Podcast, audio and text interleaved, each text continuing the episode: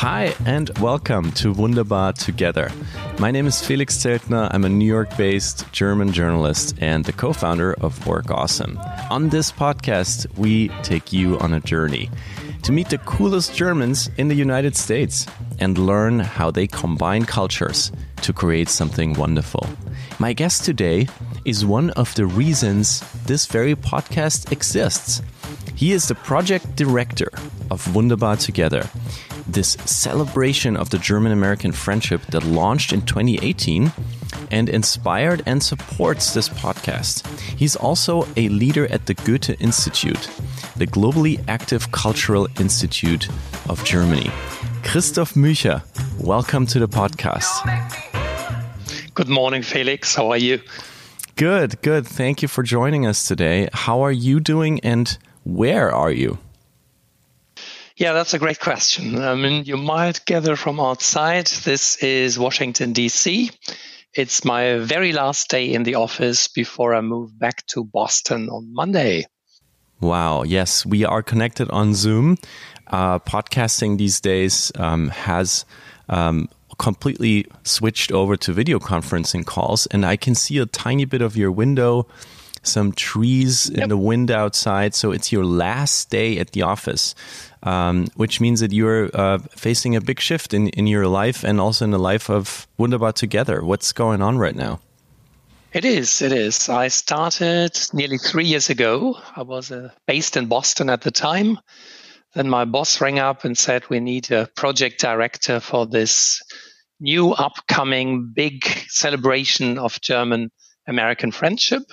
So a week afterwards, I found myself here in DC, which was a fascinating move. And now it's going back to Boston, which is fantastic too. I always loved it over there.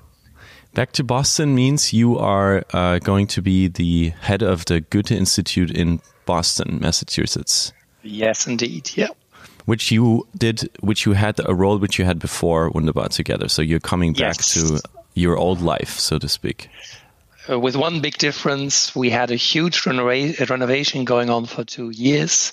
So our beautiful old villa is now nicely restored and uh, splendid in new beauty. The Goethe Institute has amazing real estate all around the world, and we will talk about this a little bit later. It is such a fascinating institution. But let's stay with Wunderbar together, uh, the project that gave this podcast its name uh, for a bit. For everybody out there who is trying to understand this project. Please, Christoph, as the head of it, um, describe Wunderbar together in your own words. How do you explain it? And also, what does it mean to you? Yeah. Um, I'm a historian by trade, so I might take a slight historic approach to that. Um, you might remember it, we're, celebrating that this year, 30 years of German reunification. So in 1990, the two Germanys came together and played a new, larger role in the international relations. And I think as one of the results of this new position of Germany, our country had the idea, our government had the idea to bring all the many institutions that work in foreign countries together in countries that are of particular interest for us and create what they called Deutschlandjahre. So it's kind of a year of Germany in this host country. And they started in the 90s, like everybody started at the time in China. China was just waking up, a big dragon, and everybody wanted a piece of the cake. And Germany put his institutions of science, of education, of arts, of economy together and had a big year of German Chinese exchange. And it was so successful that they thought, well, this might be a great format. And the format slowly traveled through India, South Africa, Brazil, and now it arrived in the United States. And uh, it was a little bit like a, a relationship. I mean, why would you want to foster German American relations? They have been great for 100, 200, 300 years But like in a private relationship with your partner, you might want to inject some extra energy from time to time. Mm-hmm. So we thought, let's do that. Like a year long date night. Yeah, exactly. Isn't that fantastic? Wow. And it really it really felt like that. you didn't you didn't get a lot of sleep, that's for sure. As far that's as I yes. experienced uh, working with you. So, you know, many guests here on this podcast have praised Wunderbar Together, this, this name, this motto, as really beautiful. Um, many of them didn't necessarily know the project that was behind it, this legacy of um, bringing, you know, German friendships with other countries out there. But and now I have to ask you because I have I had this question from other guests on the podcast who actually came up with this name, Wunderbar Together, this German American phrase. Was that was that you or who was it? At the time when we started in 2017, we had a couple of really interesting images in the press that traveled the world. You won't forget the American president, the German chancellor had a couple of juicy meetings. And, oh, yeah, I remember um, the massaging uh, moment. Yeah. Yeah. And in this situation, we sat together with our agency and said, well, how can we respond to that? I mean, the relations are seem to be anything but wunderbar at the moment. And then we said, but behind politics, I think it's absolutely normal in politics that you have discussions, you have different opinions, but many people and media concentrated entirely on this. And we had a, a broader look on the society, on students, and on everyday people, American soldiers working in Germany. And I think everybody we met thought, no, relations are wunderbar. So I don't know how many cups of coffee and who was it at the end. They said, let's be brave and just claim it's wunderbar. We are wunderbar together. And at the beginning, particularly the political partners were really shocked. They said, you can't say that. We have these political discussions and and after a while, when people got used, uh, everybody loved it till today. So, so it was actually more than a, a, name. It was like a courageous statement of saying, in a time where Absolutely. everybody thinks nothing is wunderbar between these two uh, countries, we're going out there and saying, "Oh yes, uh, it actually is." And if I understand that right, you were brainstorming with an agency. So it was a, just a team that you gathered, most of them from your Goethe Institute, moving to DC. And then you had an agent, a creative agency. You were sitting together in a room and you were brainstorming words, and the Wunderbar word just stuck. Yeah.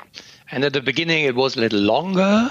And then we managed to reduce it to two words which is probably the shortest elevator pitch of the whole campaign that you could ever have.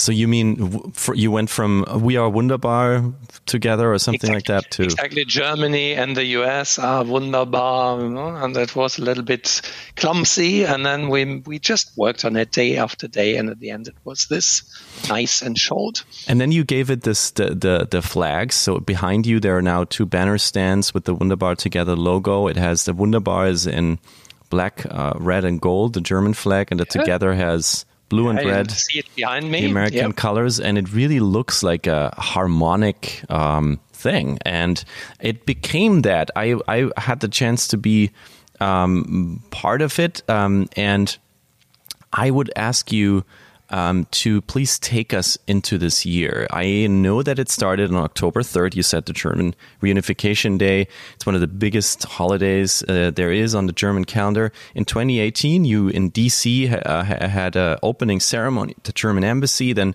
there were all these festivals in Boston, where you're going back to now in Atlanta, Indianapolis, Los Angeles, all these big celebrations. and then something happened that I thought was so beautiful and so amazing. You created with your team a moment that will probably, uh, yes, stick as a as an iconic photograph uh, forever. Please take us into this, yeah, historic maybe opening moment of the, of the project. How did you experience this? I guess kind of dangerous performance, this moment that became an iconic photograph, but also really beautifully shows uh, the German American relations. Yeah, first, maybe one strategic uh, idea before. So we had the brief, we had the money, 20 million euro. And then we thought, what's what's going to be the, the the core of this initiative? And we very quickly thought we have to reach into the depths of the country. So far, the many institutions we have in the states are kind of at the on the coasts, east coast, west coast, and in the middle there's a big gap. So we we don't really know the people who live there. So it was a very, very important and dear idea and concept to us to go out and reach to people. And after two years of work, we had, we counted the cities and we reached 560 cities. Wow. So that was really amazing. So when it came to the big bang, the opening, uh, it was very quickly, very clear. We can't just do it in New York or in DC, or it has to be a kind of a week so we traveled a, a little bit like the the first migrants who came on their boats from Germany. Mm-hmm. We started at the, on the East Coast. So we started here in DC, went further to Boston, went to Atlanta, to Indianapolis. And before we reached Los Angeles, there was Monument Valley. Monument Valley that created the image of America for nearly every German. It was John Huston and his famous uh, Western movies. Everybody knows them. So this is for Germans the iconic uh, view of the American state. The American West. The, the yeah. The I, I grew up with even cartoons. I remember the uh, Donald Duck, uh, Mickey Mouse cartoons. Monument Valley is all over yeah, the place, uh, and of course for the more grown-ups, the Western movies um, from you know John Wayne's time all the way to um, to today. I guess it's it's it's it's one of the places, as you said, that around the world stands for America, for the American West, and that's where you went. That's where we went. A second conceptual idea helped us a lot, and that was actually quite brave. So all the decision makers from the beginning decided for the first time on a, on a larger scale to open the whole campaign for initiatives. So we took an important sum of money, six million euro, and offered them for grabs. Send us your ideas. I can tell you for our team, it has been reading, I think, what was it, 15,000 pages ah. of projects and ideas. But the big advantage is you really get out of your usual path and you find new ideas. And we had these crazy slackline troop from Munich in Germany say, well, we want to have these two balloons in the flags of our countries, Monument Valley. And our friend Niklas will walk from the German to the American as a kind of a symbol. And at the beginning, we thought these guys are mad. But looking for an iconic image for the whole campaign, we thought this is it. I mean, the streets between our countries might have gone a little bit smaller than they used 40 years ago. So it's an inch of a slack line now. But you can still, if you only want to, you can reach from one to another without any problems. And this is what happened. And Monument Valley for me was, of course, the highlight. I managed to be there on the ground we needed eight days. It's a little bit of a biblical story. Eight days for a photo, basically. There was so strong winds. So every day uh, at 5 a.m., everybody got up. They got the balloons out of their shelters and pumped them up, and there was too much wind, too much wind, too much wind. So it was it was a great thing to also get to know each other, get into a certain mood. And on the eighth day, God was merciful. It was beautiful morning and everything was perfect. And we had our image. And what followed was extraordinary. You you said it already. Um, you funded all these crowdsourced projects all over the United States, 560 places. Uh, it was, I think, 2,800 events that you supported um, co-curated, funded with this amazing project Wunderbar together. Um, I mean, and there's about 50 million Americans that are connected in some way, shape, or form to Germany. So the audience was also huge, and you had these local partners you implemented together with them.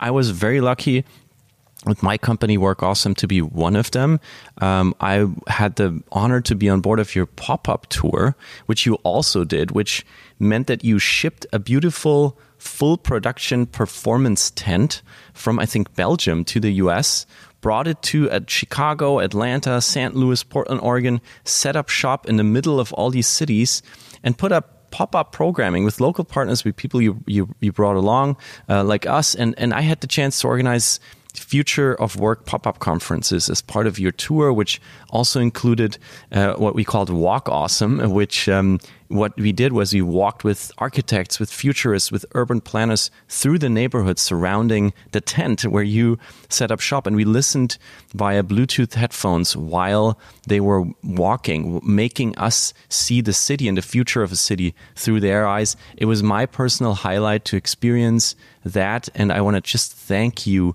and your team for working so hard. You said 15,000 pages of, of applications to make all these moments happen. And I asked um, somebody in your team, I said, Christoph will be on the podcast. Is there maybe something, you know, I, I, I should ask him about from this year? And one of your colleagues got back to me and said, ask Christoph about Kutztown, Pennsylvania. So, what happened in Kutztown, Pennsylvania?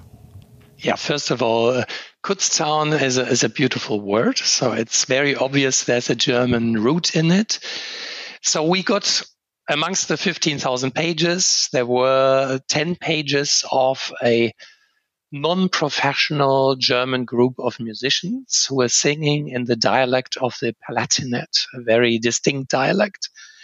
And it was, they have a long standing relation to the Kutztown Folk Festival which happens to be America's second largest folk festival in in Pennsylvania, and uh, we went there curious to see what happens, and it was such an incredible, authentic experience. I mean, these guys were celebrating their traditions they brought from Germany. They were having a Sunday morning service, even singing German songs. They were having the most wonderful sauerkraut and Leberwurst uh, sold on the ground. And it was all not kitschy. It was, it was lived, it was a lived tradition. And our four musicians, very humble, lovely guys, they could walk through the festival and talk in their mother dialect to these Pennsylvania people. Wow. In their Pennsylvania dialect. I mean, these guys would understand after 200 years of history. This, again, the historian in me, uh, it was amazing. It was humble. It was authentic. It was just great. So the, what you're saying is that the local dialect lasted on both sides of the Atlantic to this day, and the people who live yeah. in in Kutztown, Pennsylvania, still speak this. I guess what I would call Pennsylvania. Is it is this Pennsylvania Dutch?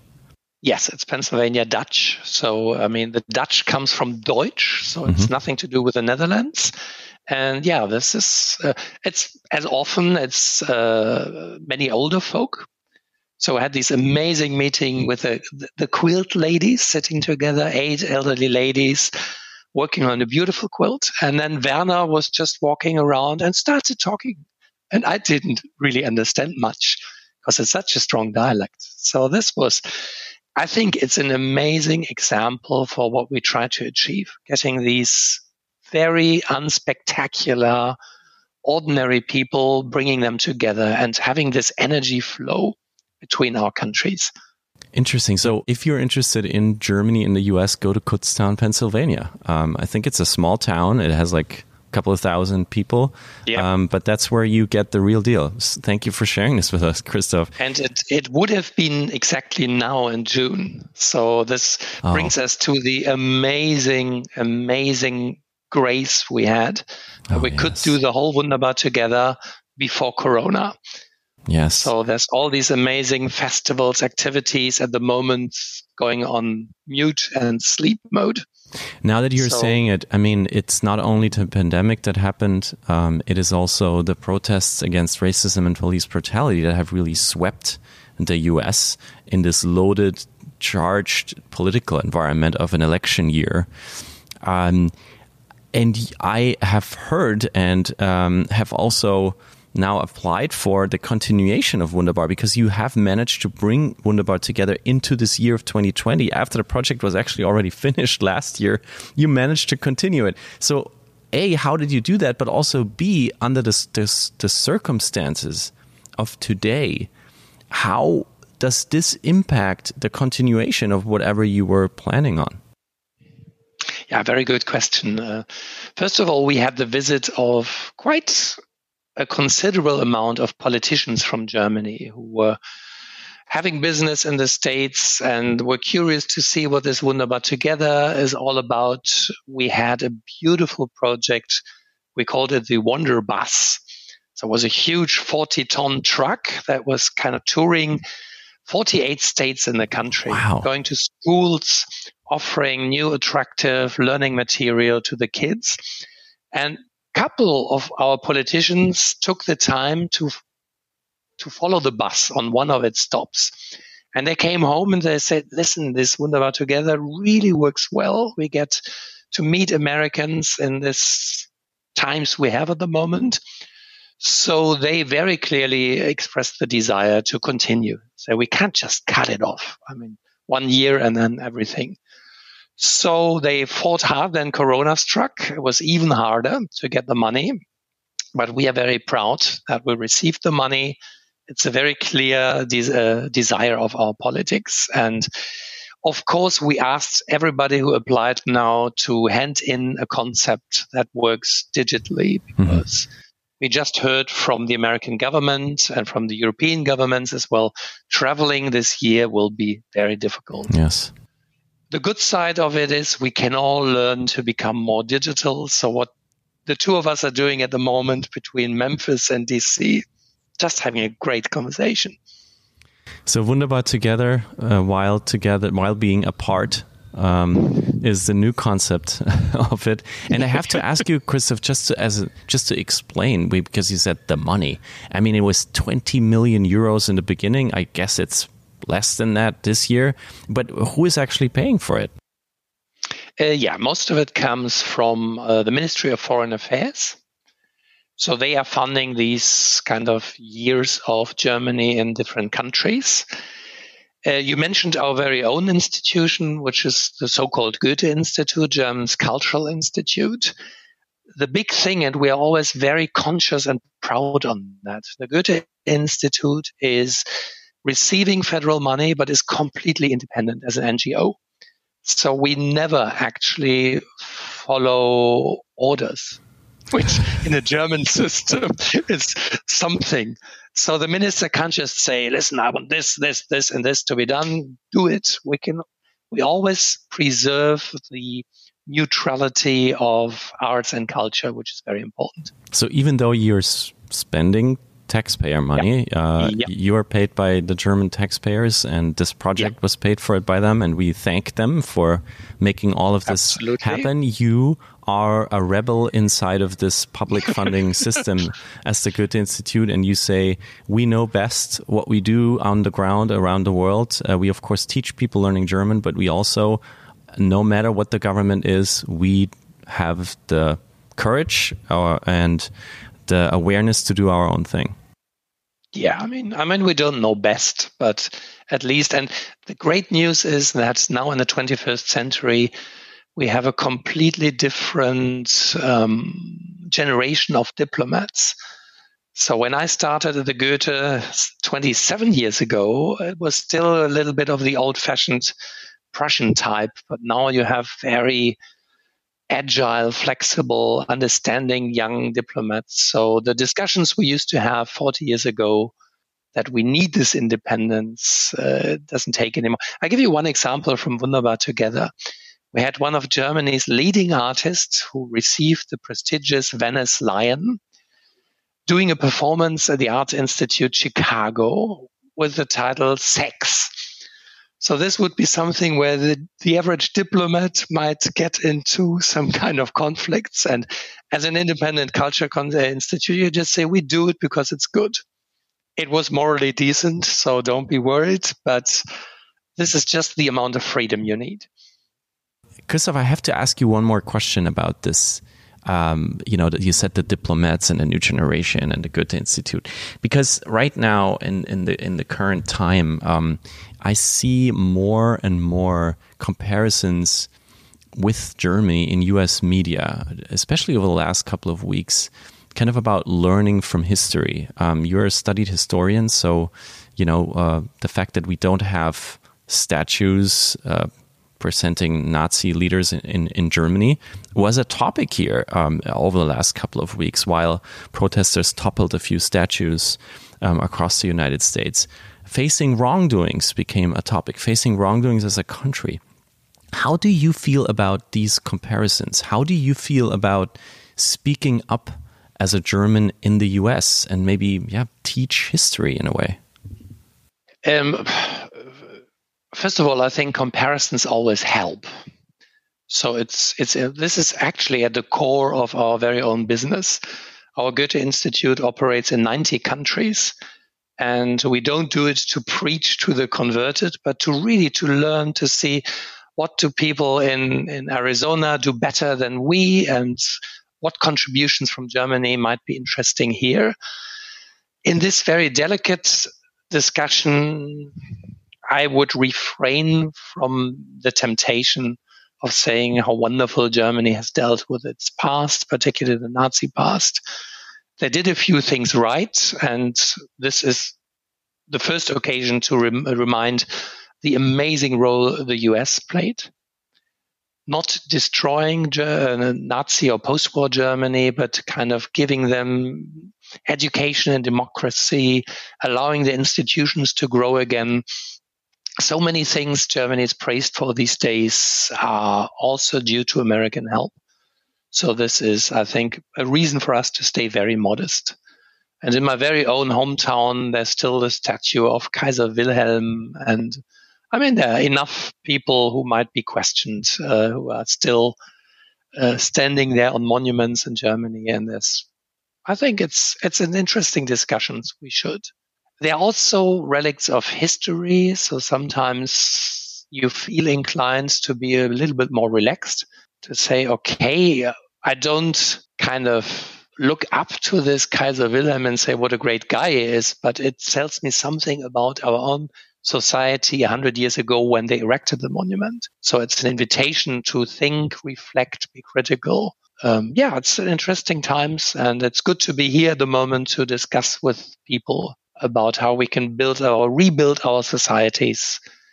To, I mean, Germany was also in many countries said you dealt you dealt really well with your Nazi past, but the deeper you go, you see how how many Nazis survived in the 50s, the 60s, got into the new system. So we should stay modest, I think. Mm-hmm.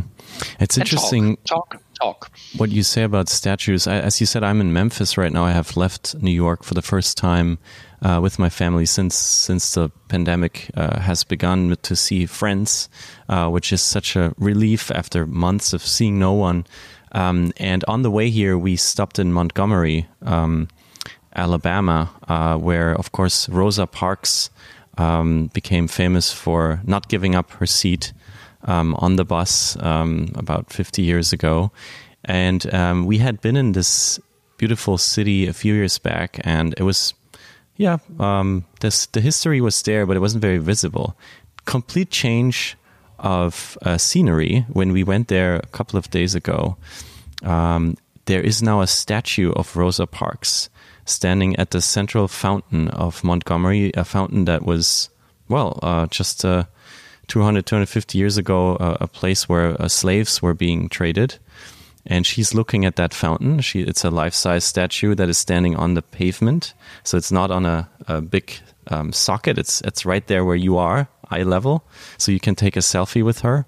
Um, the fountain is surrounded by a Black Lives Matter um, um, uh, kind of mural on the on the floor on the ground, and um, there is an amazing um, monument um, for uh, f- uh, for the lynched, uh, the people that were killed by the white mob in Montgomery, Alabama, just um, not too like five minutes by car away from this central place of Montgomery. So this entire city now remembers, and we saw so many um, Black Americans uh, that day that traveled to that fountain uh, and took taking selfies with Rosa Parks. And we asked one of them, and she said, "Well, the statue was erected in 2019. It's been here for a half a year." Um, so amazing what can happen when you offer a place of reflection, but finally also offer it to black people, and not only people that may sit on horses or you know um, just white men. So that was a really uh, important moment for me where I understood how powerful a statue can be if you put a statue there that you know gives moments of reflection to people that have for a very long time not have even had a place to go to um, and uh, take a selfie and reflect. Yeah, there's an interesting discussion in Germany amongst artists at the moment. If instead of destroying statues, we shouldn't just adding comments, other mm-hmm kind of interpretations to kind of tell the story of history of new angles. So mm-hmm. it's definitely a very important uh, project. Christoph, um, let's take a look into your own journey for the second half of this conversation. You briefly mentioned it already that you were born at a time where American soldiers were still around. You were born in 1964 uh, in Essen, part of the, I guess we could call German heartland. Um, the German yep. Industrial Revolution happened all around you while you were growing up. Um, may I ask you what kind of neighborhood and household uh, did you grow up in? Can you take us into the Mücher family for a moment uh, when you were a child? Absolutely. The Ruhrgebiet, Ruhr area, has always been a melting pot of people coming from somewhere. So my family, my father was from the very north and my mother from the east, which is now Poland. And this is a very typical story of how they came to this. This is until today, it has been shaping people. This is the best we can offer to the world culture. People in the Ruhrgebiet are very they like to talk. They accept everybody because there's always been an influx of migrants. So this is really something very nice. It was very gray. When I think back of my youth, central Essen, big industrial city, everything was gray. The facades of the houses were gray. My mother loved to tell the story if you had the laundry out in the garden to dry, you should get it back after three hours maximum because it would turn gray again. Because at the time there was still coal and the steel smelters, and there was so much. And my my youth, when I think back, seems to be black and white. This is really interesting. You don't see color images. Television was black and white. The houses were kind of gray. So it all, and it changed for us when we moved to the south of Essen, which is rather green. So that was uh, was a major change in our lives. I was ten at the time. Uh, much more greenery to go out and play. It was still very difficult for us boys to find a space to play football, the German national passion. So I was just sending my brother, who turned 60, because of Corona, I couldn't go and, and celebrate with him. So I sent him 60 different stories from our youth.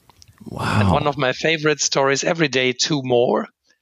One of my favorite is how every day after lunch, we went out to look for a spot to play football. And often it was parking lots where you would have a few feet without cars and playing our daily soccer there. And it was, it was great. I mean, kids have the amazing ability to change everything into a happy playground. And color entered your life when you were 10. That that's such an interesting yeah. image to think of. And also thinking of today how many, you know, children grow up in cities that have a lot of air pollution and how yeah, Central Europeans and others sometimes point at them and say, "You in Delhi, you in Beijing, you should do a lot better. This air pollution is terrible." Well, we had it too um, not too long yes, ago. Absolutely. Um, and um, you studied history. You said that already. You also studied literature. You, I think, were in Bonn for most of the time. Then the capital of Germany. You also had a, a stint in France. And when you were done, Um, this amazing event took place that you talked about in the very beginning the German reunification, the peaceful coming together of the two parts of the country, the East and the West, and the Iron Curtain falling, coming down, or maybe opening up uh, finally. All of that happened 30 years ago, but how did that moment feel for you? What, what kind of emotion do you connect with it when you look back now in hindsight? Yeah, it was.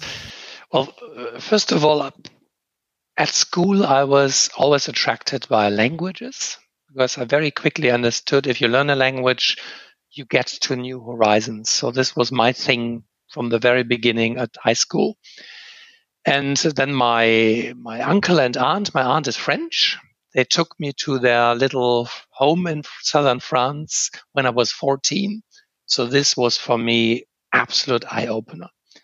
Then I studied French uh, language later in Bonn. So why do I say this? Because the orientation to the Western friends and allies, which was France, which was Great Britain, the US, was for my generation absolutely a crucial experience. With the side effect that when in 1989 the wall out of a sudden came down, I wasn't impressed at all didn't care. Wow. I was sitting in Bonn writing my thesis on history, on French history, 17th century, so something quite obscure. My mother rang up completely amazed. Because for the generation of my mother, this was the end of a completely unnatural situation. Finally, Germans together. For us, critical youngsters, it was uh, back with the rainy East even more gray than than Essen. What do I want with Poland and Czech Republic? My mother said, "You have to go to Berlin. History is happening." And I was saying, "No, no, no. I write my thesis in history." And so for, I think it took me seven years to come to the reunified Berlin, which now in 2020 I can say was the second largest mistake of my life there was so much excitement, so much happening. So many American friends have been there. They tell me all these stories of Berlin Underground. I was sitting in the very, very west of Germany and sticked to the Western allies. and but I, now I have to ask, Christoph, what was the largest mistake of your life? Haha, I won't tell you. That's very personal. Okay, I got That's it. It's got to do with ladies, and uh, it's always good to know that there are larger mistakes. I see. Um, I will just continue asking, and um, we'll see what we can reveal um, from your life because it's so fascinating to follow your journey. You, before coming to the US, leading the Goethe Institute in Boston, you went on this kind of like global uh, adventure with this this institution that has, of course, this advantage of having offices well almost everywhere. I saw uh, on your on your bio that you were in Montreal, Abidjan, Tokyo, then in Munich, and then in Wellington, New Zealand. So, I mean, what uh, that's that's a kind of like all continents uh, uh, together. Um, going to these very different places with different histories, with different distances to Germany, different uh, cultural contexts. As a German, where did you feel the most foreign? Oh, that's an amazing question, Felix. Um, I think my first week in Abidjan, Ivory Coast, was that was a real culture shock. Uh, I was very lucky uh, the, that um, our colleagues in Abidjan organized a great uh, apartment in an um, in a French and um, Cote d'Ivoire family in a very very authentic neighborhood. So I came after eight hours of flight. Everybody looked different. So I felt so foreign. So I think for one week, I rather observed what happened from the roof of our four, uh, uh, four level apartment and didn't really dare to get out because everybody was so different. And the ways people were acting and offering solutions for daily problems were different. Transportation was different. So I think that was an amazing experience. And you got through it as always, which is a great lesson with a little help of my friends. So you make friends, encounter wonderful people. And this has been some kind of red line throughout all these journeys. There are always, wherever you go, amazing people. Right from Abidjan, I went to Tokyo with a different language. In a way, it has been more alien, but on the, another way, it hasn't because the systems you use for problem solutions are the same. You need transport, you take money, put it in a vending machine, you get a ticket. Even if the language is a little tricky, it's the same system. But Ivory Coast was very, very different. And that's one of the reasons I still have a very warm memory of it because you learn so much. Fascinating. Did you say you feel more foreign in a place where the solutions to all day problems are different to the ones that you're used to? It's not yeah, maybe absolutely. even the language or the, the, way people dress or the religion that they follow, which is the first impression you have. But the second impression is how do they actually, how does this function? Society, how, how do they solve problems? And then you see, okay, none of this is within my frame of reference. I have absolutely. to completely yeah. unlearn whatever I know or relearn whatever I thought transportation or money or whatever is for. That's why I was. I never, I never felt kind of lost in Tokyo. Tokyo was from the very first moment very easy to. So I'm I'm always angry when I see the beautiful movie Lost in Translation because it's it's a completely wrong basic idea you just don't get lost in Tokyo. Tokyo is so easy and so warm and so embracing. I mean, sitting there in a hotel and feeling lost, it's, I don't know. Uh, I couldn't understand it. Still an amazing movie, but Lost in Abidjan, that's a lot easier, I think. and um, may I ask, what city would you live in right now if you could choose freely from the entire globe? Ah, that's very hard to say. It's probably maybe Wellington again. Good old Wellington. That was an amazing experience.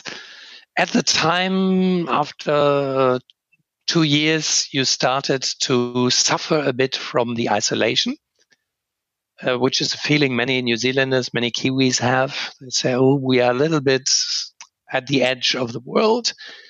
But these days, with all the horrible news we have every day, it would be a relief to open page one of your paper and seeing a stranded whale on the beach of uh, the local coast, which was at the time it was a little bit unsatisfying from time to time. Mm-hmm. But beautiful country, and that was very nice. As the global um, nomad that you have become, uh, thanks to your profession, thanks to your your background, um, how do you deal with the fact that a global life like that weighs usually heavily on family, on on relationships, on your social circle? How what what have you learned on how to uh, keep that functional? Yeah, that's uh, a major question. First of all, I really think it was very difficult with various partners, girlfriends, wives I had to preserve, which was always crucial for us, preserve the job of your partner. I would have hated to take my partner, just say, come with me there and there and stay at home and wait until I come in the evening. That was my nightmare. And I'm very proud that every time it worked to keep the jobs. Mm-hmm. My wife worked for Lufthansa, so she took uh, some time off, but she was still in that. But it is awfully hard, and you always lose some. And sometimes we had a a travel relationship between Munich and Wellington, which is probably wow. the largest possible distance you can imagine 19,000 kilometers between two partners. So we're approaching the, the largest mistake again. I'm not going into details, but this is very good question, Felix.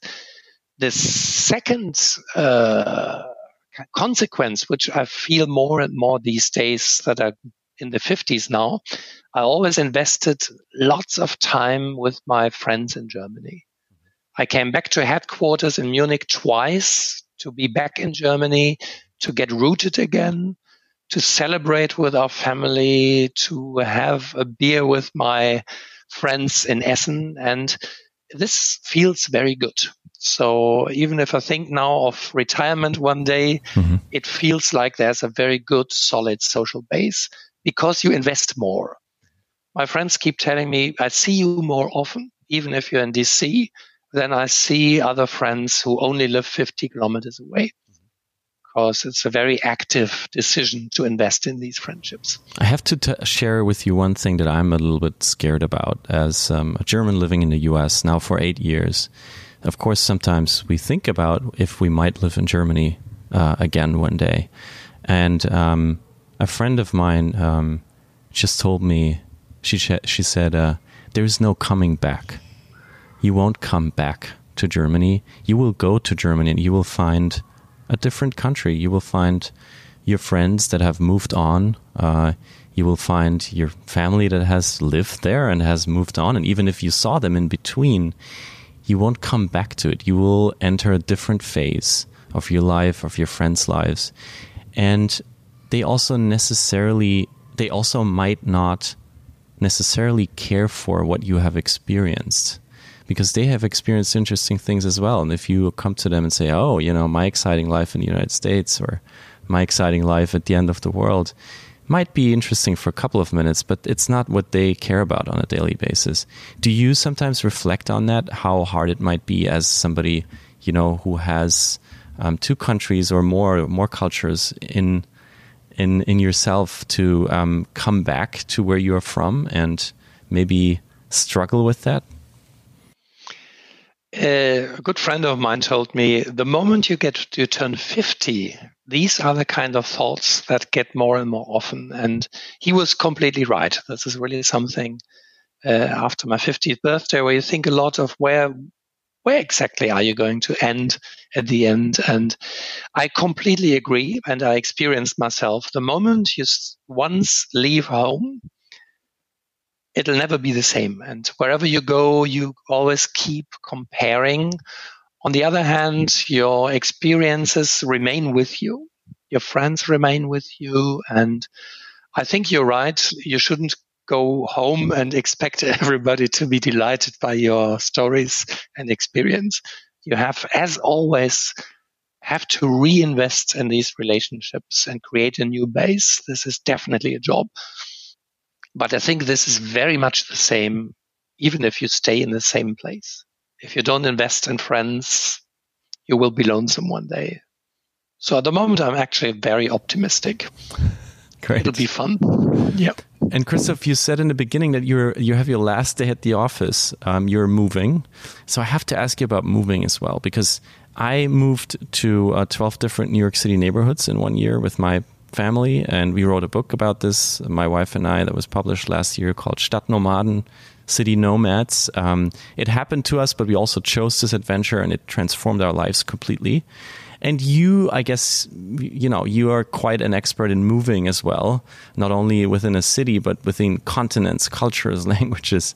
And most people hate moving. Um, we experienced that a lot when we were on book tour uh, people always had questions about moving. It's so hard. I hate it, and I always dis- despise it. I have to moving coming up. My friends are moving. I don't want to help them.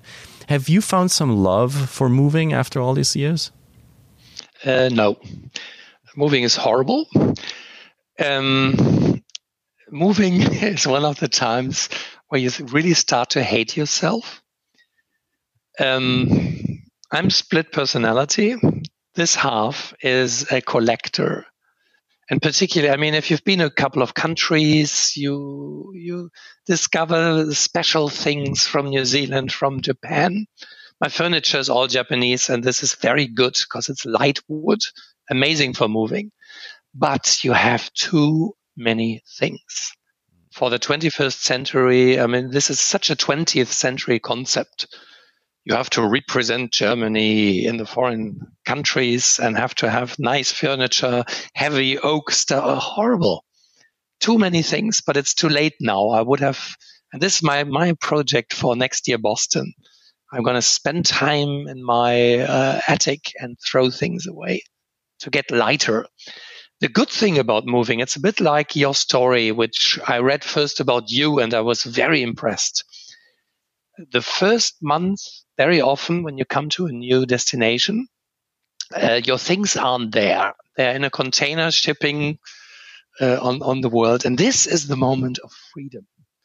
You take an Airbnb somewhere, four weeks in this part of Boston, another four weeks in another.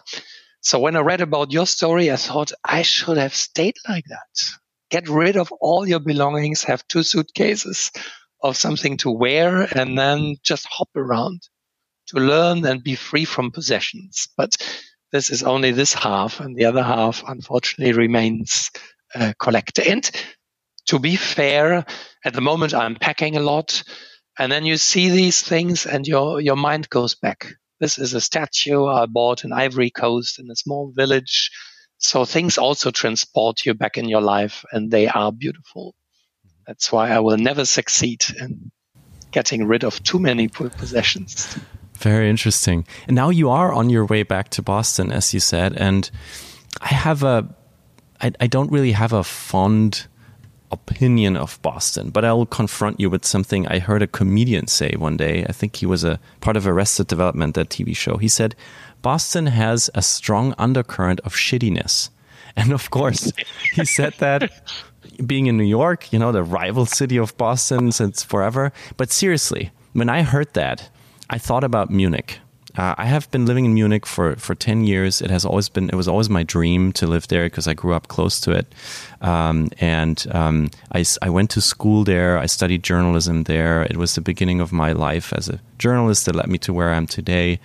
And I also, though, developed um, a certain uneasiness with Munich, uh, with its uh, conservatism, with its being set in its ways, with its overarching confidence to be, you know, the, a, a city of the world, uh, while still also being very provincial.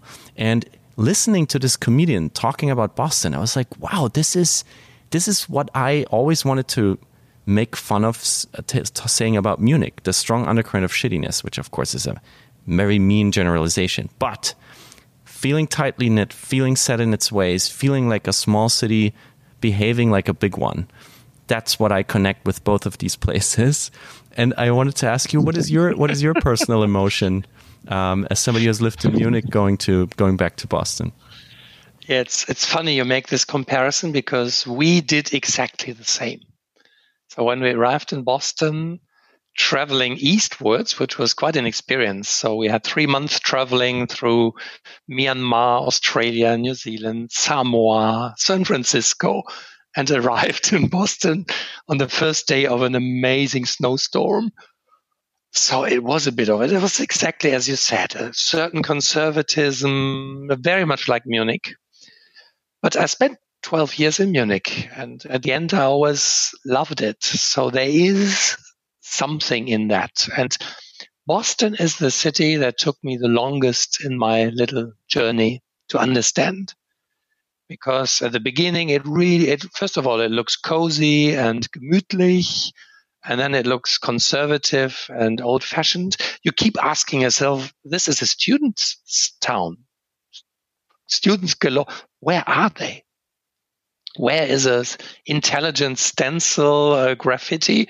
It's nothing, zero. And then in our programs at the Goethe, we were looking where are the students? And then you learn these poor fellows have to learn so quickly and so much that they stay in their dorms and they work, they learn.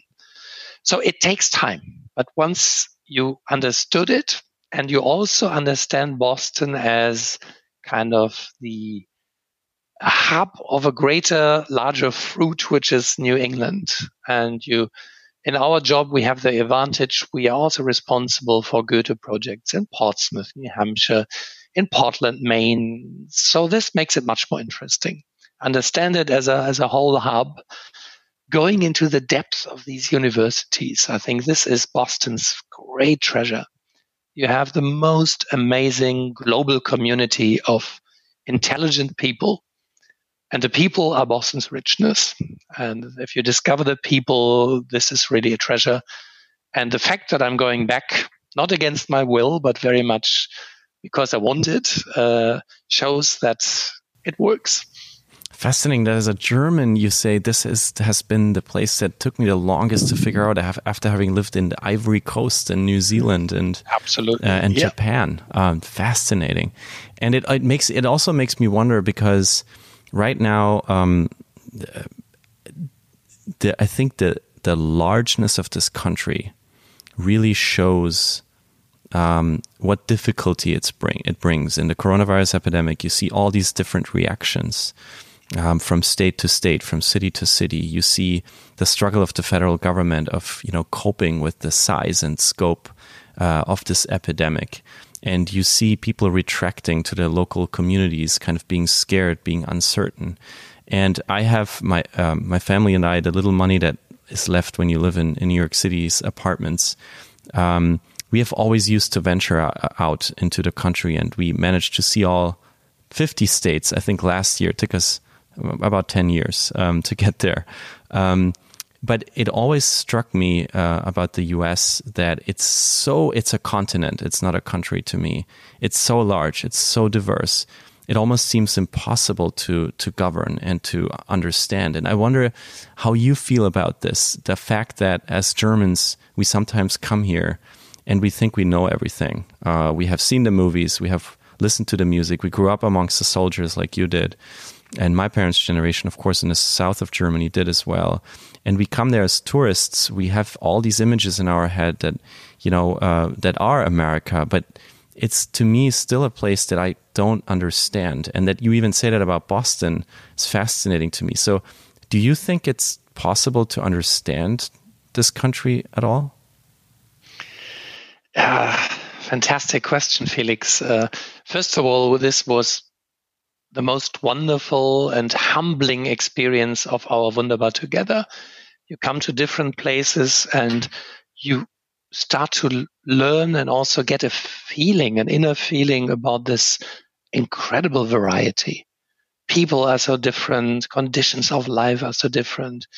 New Orleans and Portland, Oregon, and I mean, they're one country, but they are incredibly different people and governing this. So it felt a little bit like it also felt when I was in Japan.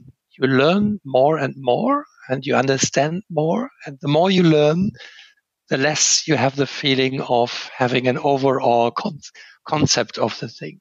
It just gets kind of very multifaceted and amorphous. So, yeah, very tricky. I if I were to be proposed for the upcoming elections, I wouldn't want to do that job. It's a, it's a very, very difficult job. I mean, uniting this, this country.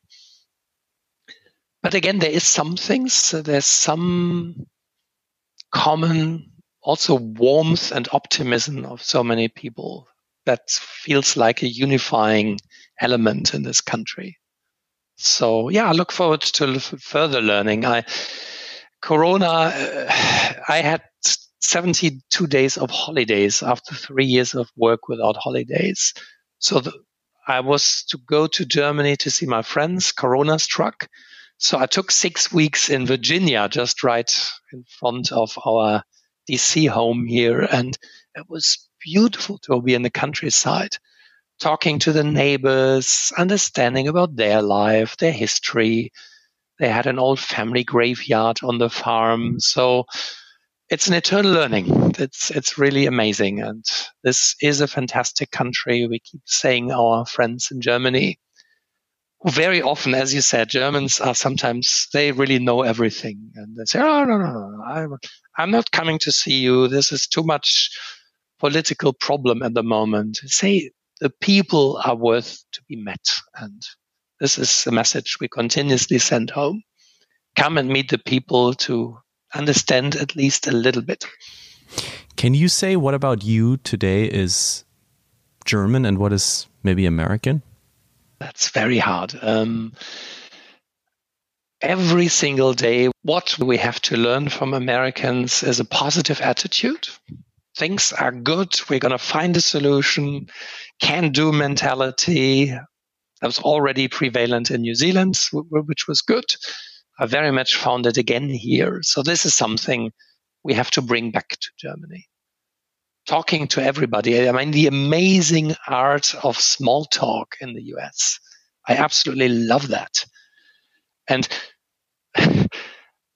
Germans always encounter you, but it, it doesn't come from the heart. So what a stupid comment this is. I mean, you don't have to make friends in the elevator, but it's always nice to have 30 seconds of a friendly conversation and a foul joke. And uh, yeah, this is something we really have to bring back home to kind of talk to everybody, be positive, be friend.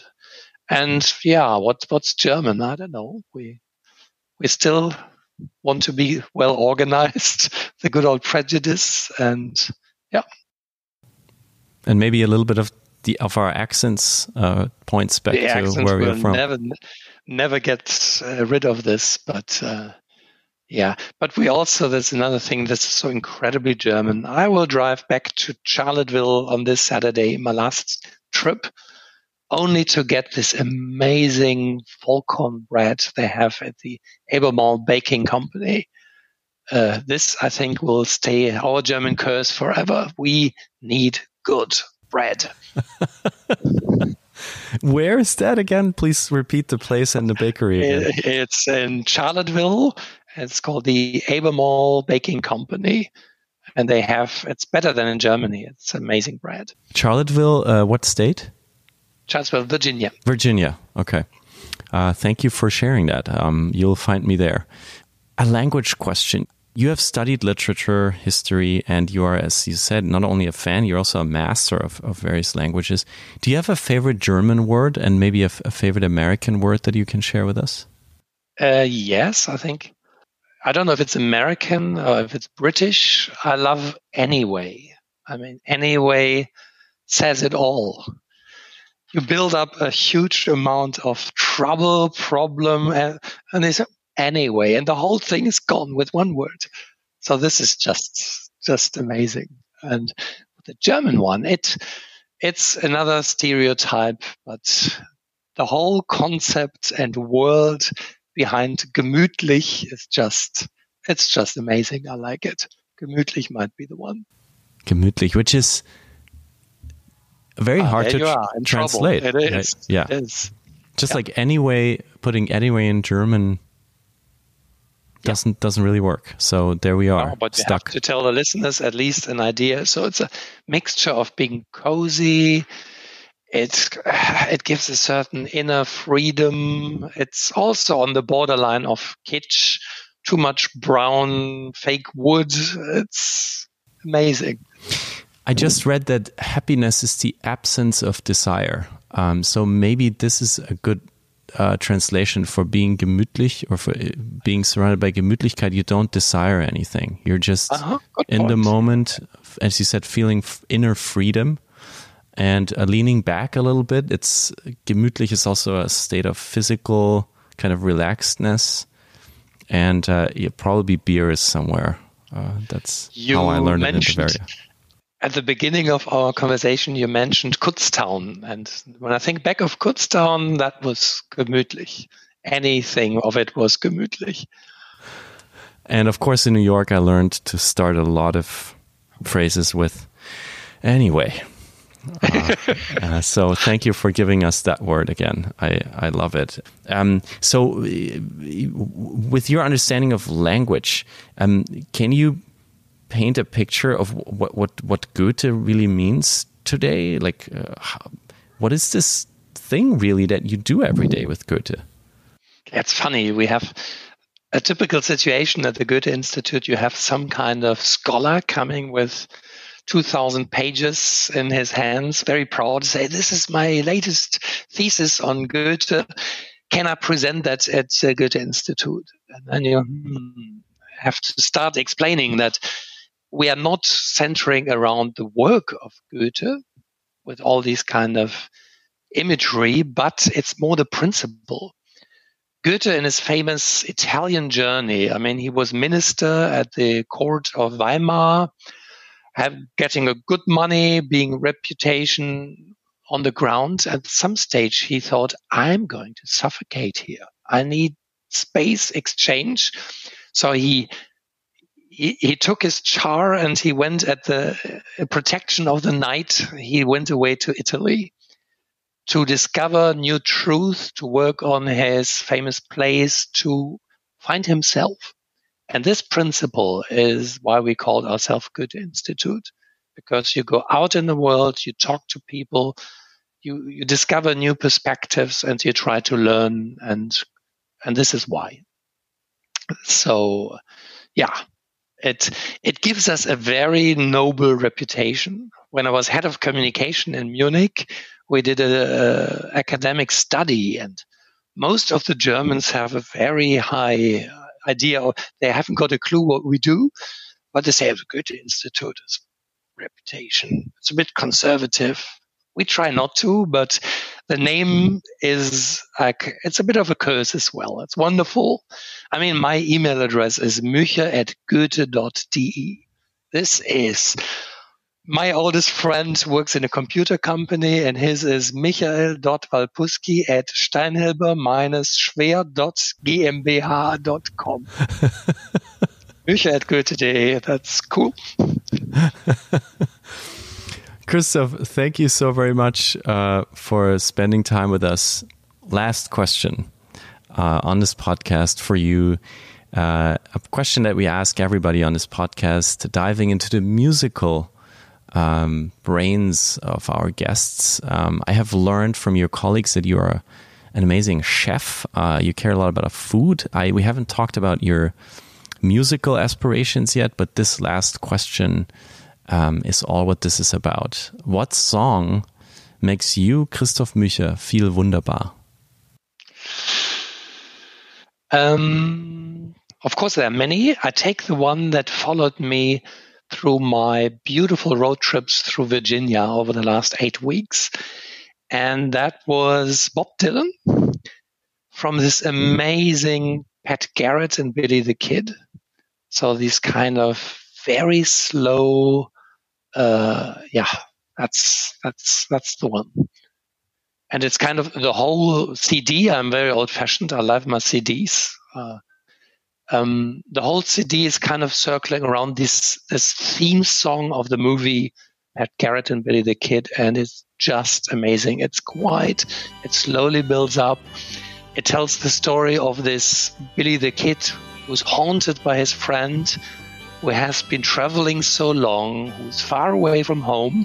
So it's a little bit of nostalgia, a little bit of the own situation as well, and it's just beautiful. And Bob Dylan is a master, so this is the one that makes me makes me feel alive at the moment. There's guns across the river aiming at you.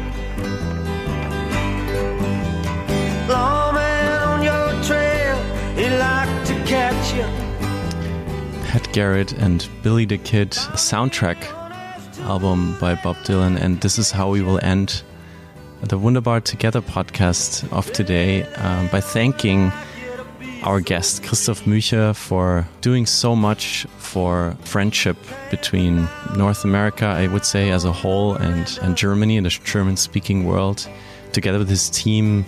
2,800 events, now continuing this year in a digital way, bringing the cultures together, standing for the motto that uh, you created, Christoph Wunderbar, together with your team and thank you also for inspiring and supporting this very podcast. It would not exist without you, without your team, without the very hard work you put in. And I'm very, very grateful to be able to host this experience together with others, bringing the cultures together in the digital space, being available anywhere, everywhere, and just being part of this conversation that you had all over the place, but especially in Kutztown, Pennsylvania. Thank you very much. And for everybody out there who would like to learn more about Wunderbar Together, please check out their work at wunderbartogether.org. Christoph, thank you so much for your time. Any last words from you? Yeah, I think it's the reduction of our motto. I think we are Wunderbar together which counts for the two of us, but uh, also I think Germany and the US. So thanks for having us here continuously as guests in your wonderful country and tune in next time. Thanks. And if you out there would like to support this podcast, subscribe on your favorite podcasting service, leave us a comment, share it with a friend. My name is Felix Zeltner. Stay wunderbar out there and talk to you soon. Bye bye.